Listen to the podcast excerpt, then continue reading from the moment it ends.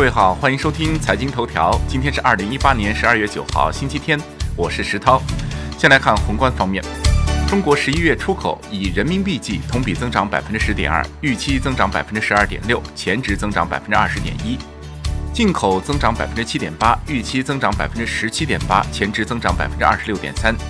十一月贸易顺差三千零六十点四亿元，扩大百分之二十一点五，预期为两千一百四十一亿元，前值为两千三百三十六点三亿元。国内股市方面，证监会于十二月四号决定终止对西凤酒、凌志软件、华联磁业三家公司的 IPO 审核。楼市方面，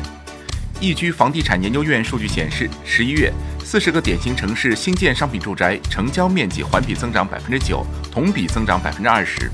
从各线城市成交水平来看，十一月四十个城市当中，一线城市成交面积环比持平，同比下降百分之十一；三四线城市成交面积环比下降百分之一，同比增长百分之三十三。数据显示，在监测的全国一百个城市当中，十一月份二手房均价为每平米一万五千二百六十八元，环比下跌百分之零点三，已经连续三个月下跌，且跌幅进一步扩大。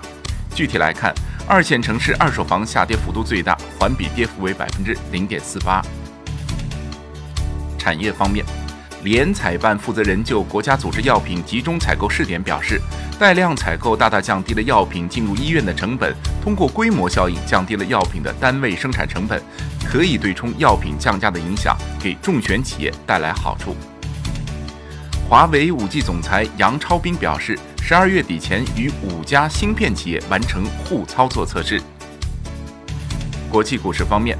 Uber 本周秘密递交了 IPO 申请，寻求明年早些时候上市。高通数据中心业务共裁员二百六十九人，包括北卡罗来纳州的一百四十四人以及加州圣迭戈的一百二十五人。商品方面，巴克莱银行预计油价将使得欧佩克加协定反弹至七十到八十美元区间的底端。外汇方面。在十一月实现了八个月以来的首次月度升值之后，十二月的第一周，人民币对美元汇率的中间价升值百分之一，收获了四十四周以来的最大周涨幅。市场人士指出，人民币汇率贬值风险缓解，但仍缺乏持续升值的基础，未来运行趋势的扭转有待基本面的切实回暖。以上内容由万德资讯制作播出，感谢您的收听，我们明天再见。